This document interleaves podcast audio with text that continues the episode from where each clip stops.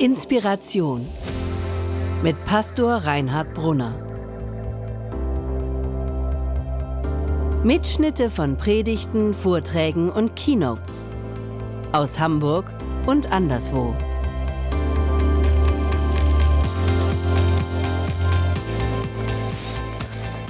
Also, Gott ist furchtlos. Das ist das Thema heute. Fürchte dich nicht, spricht Gott. Und äh, ich muss erstmal erzählen am Anfang. Im Januar habe ich ziemlich viel Zeit in der gynäkologischen Abteilung im Allgemeinen Krankenhaus Harburg verbracht. Die meisten wissen das. Und äh, manchmal auch noch spät abends und an einem Abend, es war so halb eins, eins, ich hatte mich verabschiedet von meiner Frau und von unserem David und äh, gehe so die Treppe runter, kommt mir ein Typ entgegen. Junger Mann, weiß ich, so Mitte 20 vielleicht, kräftiger Typ, kurze Haare so, ziemlich doppelt so breit wie ich ungefähr und schmerzverzerrt und ich merke, irgendwas ist los und er sagt, ich brauche einen Arzt, schnell. Ich sage zu ihm, hier ist die Entbindungsstation, hier gibt es nur Hebammen und Kinderkrankenschwestern. Ähm, aber was ist denn los? Und er sagt nur, ich brauche sofort einen Arzt, ich brauche sofort einen Arzt. Und ich sage, was ist, was ist denn passiert? Und er sagt nur, ich brauche einen Arzt. Ich habe so Zahnweh. Sage ich zu ihm, sind das, sind das wirklich nur Zahnweh oder ist es hauptsächlich Kopfweh? Er hatte eine ziemliche Bierfahne. Und äh, er sagt, ich habe so Zahnweh, ich habe seit heute früh Alkohol getrunken, um den Schmerz zu betäuben. Und aber das lässt nicht nach, ich brauche schnell einen Arzt. Sage ich zu ihm, also wenn Sie Hilfe für Ihre, äh, für ihre Zahnweh wollen, dann weiß ich nicht, ob Bier das Richtige ist. Sagt er, Alter, sagt er. Alter, Alter, ich habe alles andere auch schon probiert. Rum, Whisky, was weiß ich. Ist echt, ist echt so passiert, das ist unglaublich. Also Entbindungsstation ist echt, was zu erleben gibt's da. Ich habe ihn dann rüber begleitet zur Ambulanz und ich hoffe, dass ihm auch irgendwie geholfen wurde. Was will ich damit sagen? Egal wer wir sind und egal was unsere Angst ist, Gott sagt, fürchte dich nicht. Angst und Ängste gehören zum Leben. Das ist so. Angst und Ängste gehören zum Leben. Ich habe, äh, als ich mich auf das Thema vorbereitet habe, hier die neue äh, Psychologie heute vom Februar entdeckt. Thema Angst vor der Angst. Die guten Seiten eines, äh, genau, eines gefürchteten Gefühls die guten Seiten. Da dachte ich, naja, bin ich mal gespannt. Habe ich mal ein bisschen reingelesen, war, war ganz interessant. Also Sie, Sie sagen hier, erstens, wir lieben die Angst. Von klein auf mögen wir den Kitzel mit der Angst im dunklen Keller oder in der Geisterbahn, Spannung und Grenzerfahrung. Wir lieben die Angst. Zweitens, wir benötigen die Angst, denn die Angst schützt uns vor Gefahr und schärft unsere Sinne. Drittens, wir, ähm, wir brauchen die Angst, denn sie fordert uns heraus. Sie bewahrt uns davor, dass wir uns abhängen lassen und irgendwo in der Mittelmäßigkeit unterzugehen. Irgendwie ist das so eine Angst, die jeden in, von, in uns drin steckt. Die Angst fordert uns heraus und sie ist ein Antrieb zum Leben. Aber viertens, wir fürchten die Angst. Es gibt ein Maß an Angst, das das Normale überschreitet.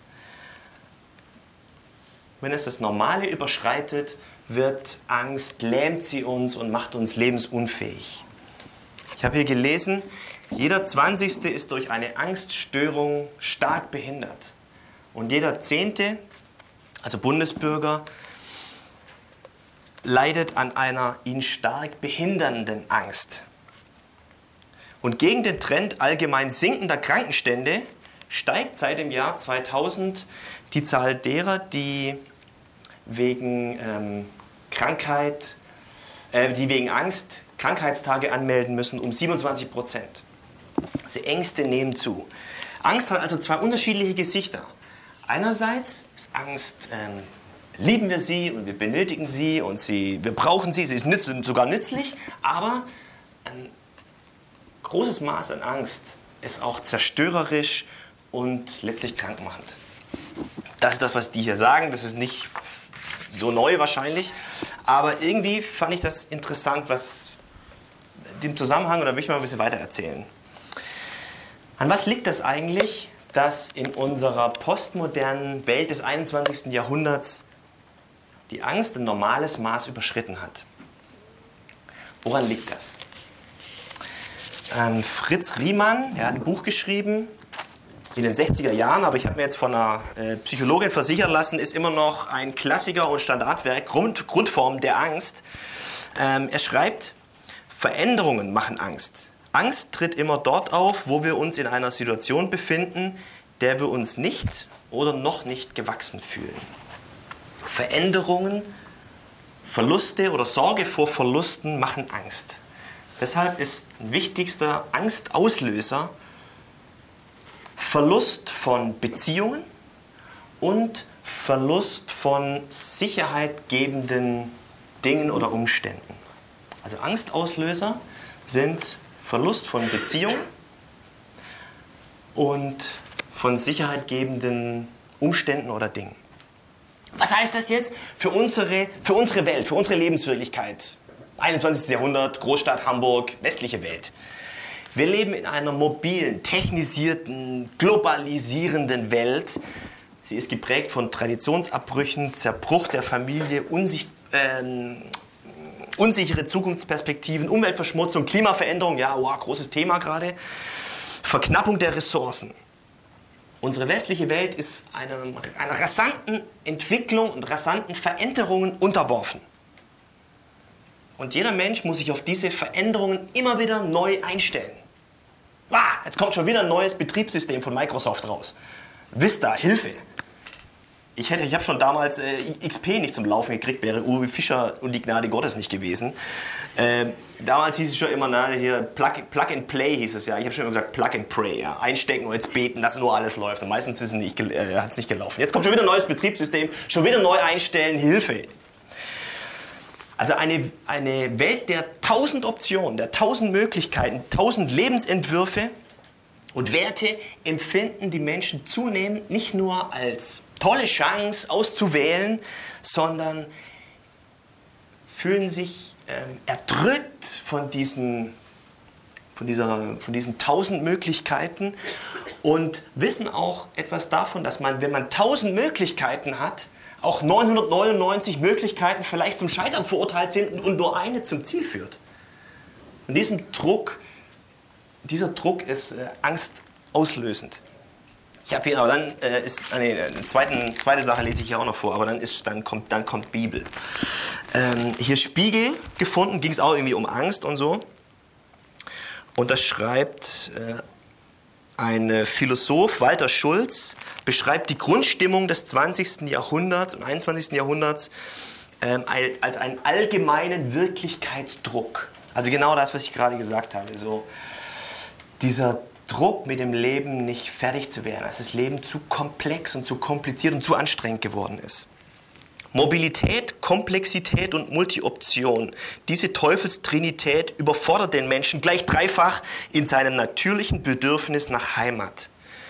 Das vielfach mobile, multiverkabelte Individuum erlebt sich heute nicht selten als jemand, den die Rabeneltern in einer endlos gedehnten Wüste ausgesetzt haben, mit einem Funkgerät, das piept, aber nichts zu verstehen ist. Der Mensch der in solch einem äh, diffusen Gefühl, in diesem Wirklichkeitsdruck ähm, sich ausgesetzt weiß, neigt dazu, und das habe ich jetzt wieder aus der Psychologie heute, das ist ein interessanter Gedanke. Ähm, also der Mensch, der sich diesem diffusen Druck, Angstgefühl ausgesetzt weiß, sucht sich jetzt an sich harmlose Ersatzobjekte. Das ist der Grund für viele Phobien heutzutage. Dieses diffuse, ungreifbare Gefühl von Druck und Überforderung und Heimatlosigkeit muss sich irgendwo festmachen. Das ist der Grund für viele Phobien, die, also Angst vor speziellen Dingen, die eigentlich harmlos sind. Eine Spinne oder viele Menschen. Und diese Ängste fangen an, unser Leben immer mehr zu bestimmen und zu steuern und Macht über uns zu ergreifen. Das ist was, was ich da gelesen habe, was Sie jetzt anscheinend neu herausgefunden haben.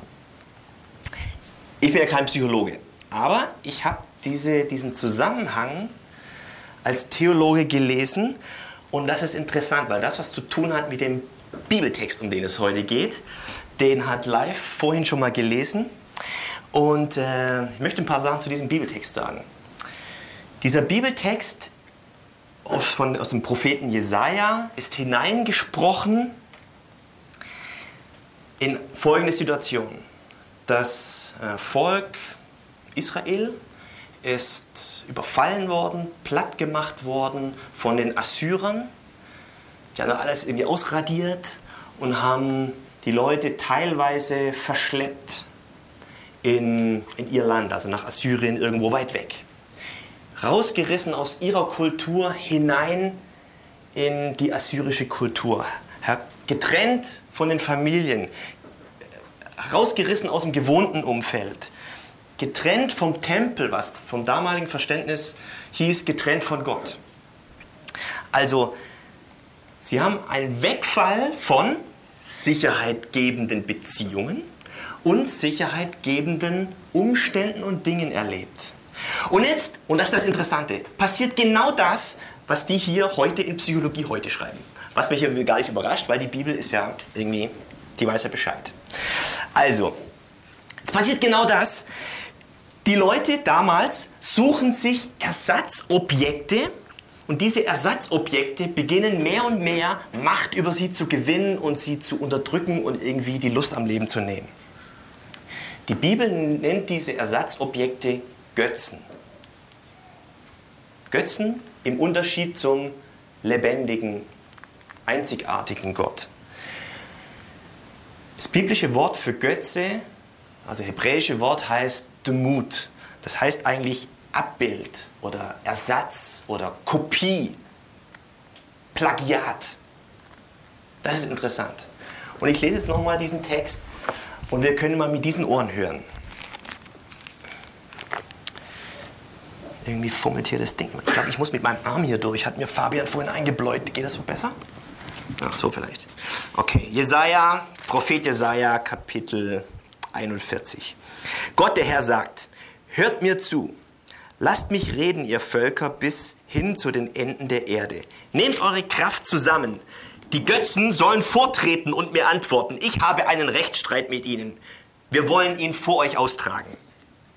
Wer war es, der den Mann aus dem Osten auftreten ließ, ihn, der überall siegt, wo er hinkommt? Er unterwirft sich die Völker und entthront die Könige. Mit seinen Heeren treibt er sie vor sich her wie der Wind den Staub oder die Spreu. Er jagt ihnen nach und seine Füße scheinen den Boden kaum zu berühren. Niemand kann ihm etwas anhaben. Wer war es, der dies in Gang gesetzt hat? Der, der von Anfang an die Menschen ins Dasein ruft und die Geschicke der Völker lenkt, war es. Ich war es, der Herr. Ich bin der Erste und bis zuletzt bin ich der Herr der Geschichte. Die Bewohner der fernsten Länder sahen, was da geschah, und sie zitterten vor Angst. Sie machten sich auf und kamen zusammen. Sie helfen einander und sprechen sich gegenseitig Mut zu. Sie machen ihr Götzenbild fertig. Der Gießer glättet es mit dem Hammer. Dann sagt er zum Goldschmied nur zu. Der Goldschmied hämmert den Belag auf und sagt, das hält. Und zuletzt befestigt er, befestigt einer das Standbild mit Nägeln auf dem Podest, damit es nicht wackelt.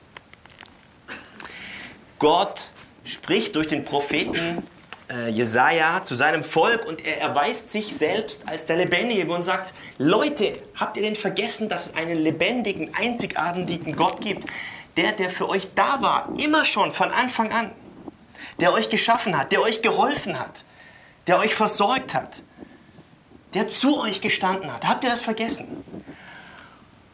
Und Gott entlarvt die Götzen als billige Kopien als Plagiate, als Platzhalter, die für etwas herhalten müssen, aber wenn man ein bisschen an der Oberfläche kratzt, ist nichts dahinter. Ist alles nur, ist alles nur ähm, Oberfläche, ist alles nur Makulatur. Und wenn es drauf ankommt, muss man die Dinger festnageln, damit sie bloß nicht umkippen, wenn mal ein bisschen Gegenwind da ist. Das sind eure Götzen, Götzen an die ihr glaubt. Ersatzkopien. Ich habe gestern war ich noch ein paar Kopien machen in meinem Copyshop und habe äh, Kai, Kai vom Copyshop eingeladen und ich habe ihm gesagt, ey, Kai, Kai ist nicht da, ne? Schade. Ich habe gesagt, Kai, du musst heute kommen. Es geht heute um Kopien, die angebetet werden. Das hat ihn natürlich angesprochen, aber er ist leider doch nicht da. Kopien, die angebetet werden, das war er elektrisiert. Also, Gott erweist sich als der Lebendige und er entlarvt die Götzen als billige Kopien. Und dann geht es hier in diesem Text weiter. Das will ich jetzt mal weiter vorlesen. Das ist jetzt der Text, den ich live gelesen hatte. Und der Herr sagt, fürchte dich nicht, ich stehe dir bei. Hab keine Angst, ich bin dein Gott. Ich mache dich stark, ich helfe dir, ich schütze dich mit meiner siegreichen Hand. Denn ich bin der Herr dein Gott. Ich fasse dich bei der Hand und sage zu dir, fürchte dich nicht. Ich selbst bin es, der dir hilft.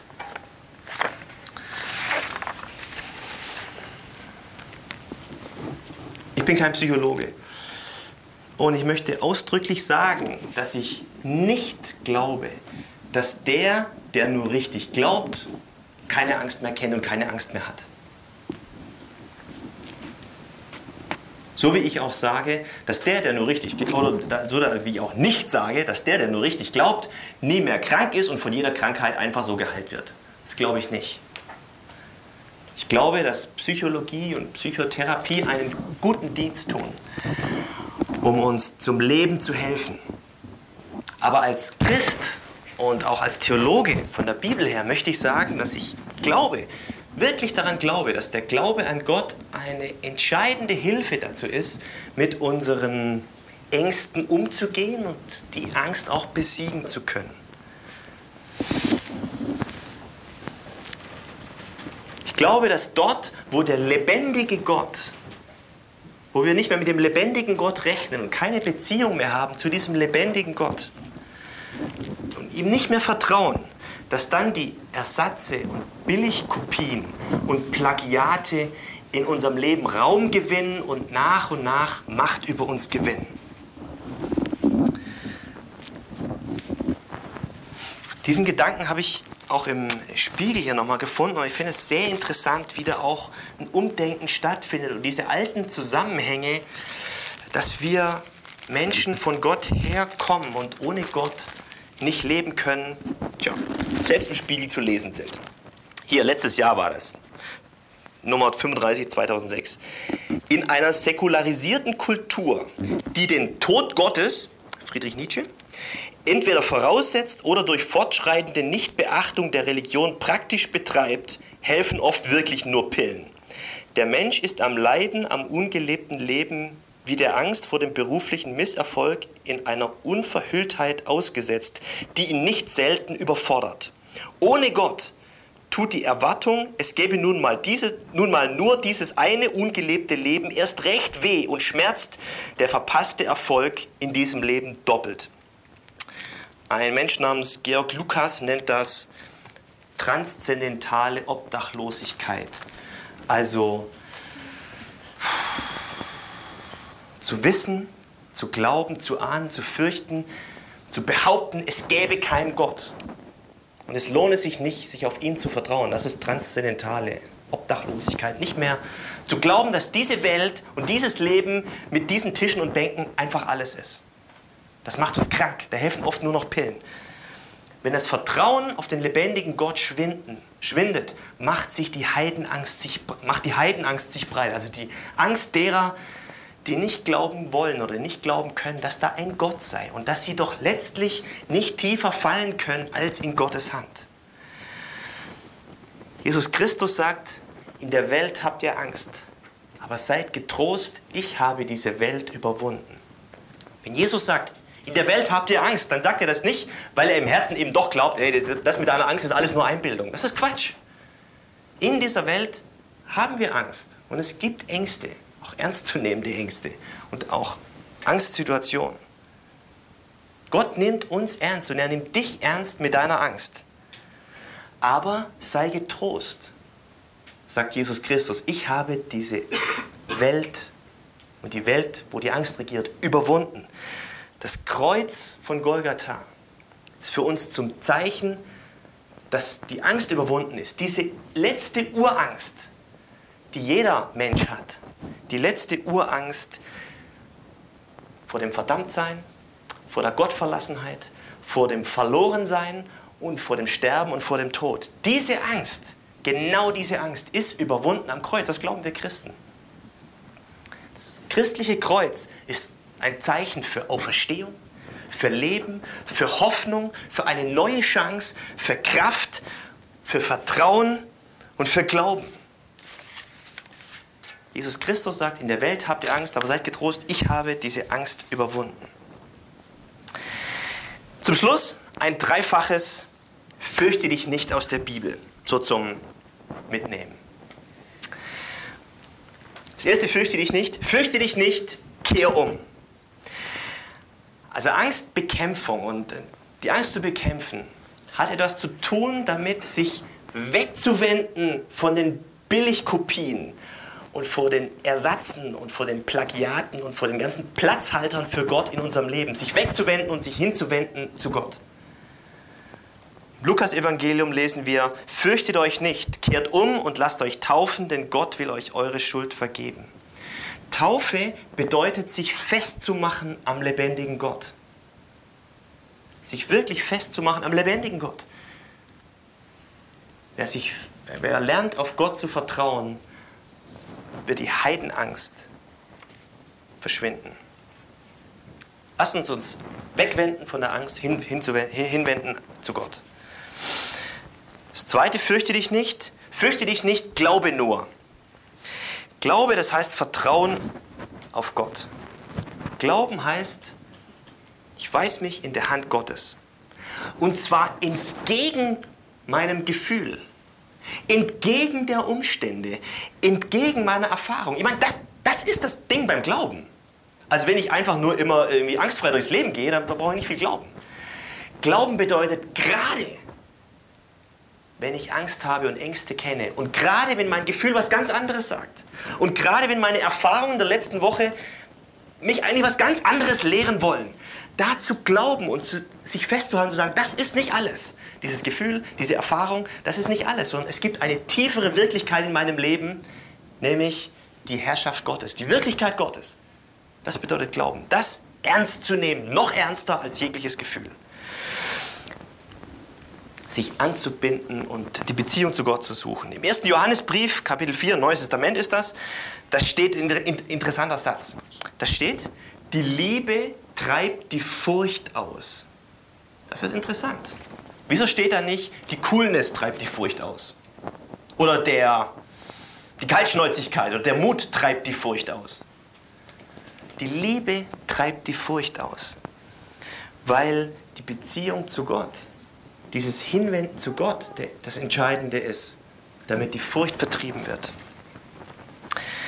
Also, erste, erste fürchte dich nicht, fürchte dich nicht, kehr um. Zweite, fürchte dich nicht, glaube nur. Und das dritte, fürchte, fürchte dich nicht heißt, fürchte dich nicht, euer himmlischer Vater, er sorgt für euch. Diese Ursorge, Verlust vor sicherheitgebenden Beziehungen, Verlust vor sicherheitgebenden Umständen oder Dingen, diese, dieses permanente Zersorgen. Sagt Gott, fürchte dich nicht. Er sorgt für dich. Letztlich sind wir in der guten Hand Gottes. Und wenn noch so viele Dinge schiefgehen, wir können nicht tiefer fallen als in seine Hand. Keine Angst, du bist versorgt. Alles wird gut. Dieser Zuspruch gilt uns auch trotz unserer Angst, auch in unseren Ängsten. Das ist das Evangelium der Gnade dass Gott uns annimmt, uns bejaht, auf uns zugeht und uns mit ausgestreckten Armen willkommen heißt, auch wenn wir ängstlich sind, auch wenn wir, ähm, auch, äh, also trotz unseren Ängsten. Man kann, nicht, also man kann nicht nur zu Gott kommen, wenn man irgendwie, jetzt lege ich alle meine Angst ab und jetzt kann ich endlich zu Gott kommen. Nein, zuerst kommen wir zu Gott und dann passieren die Veränderungen.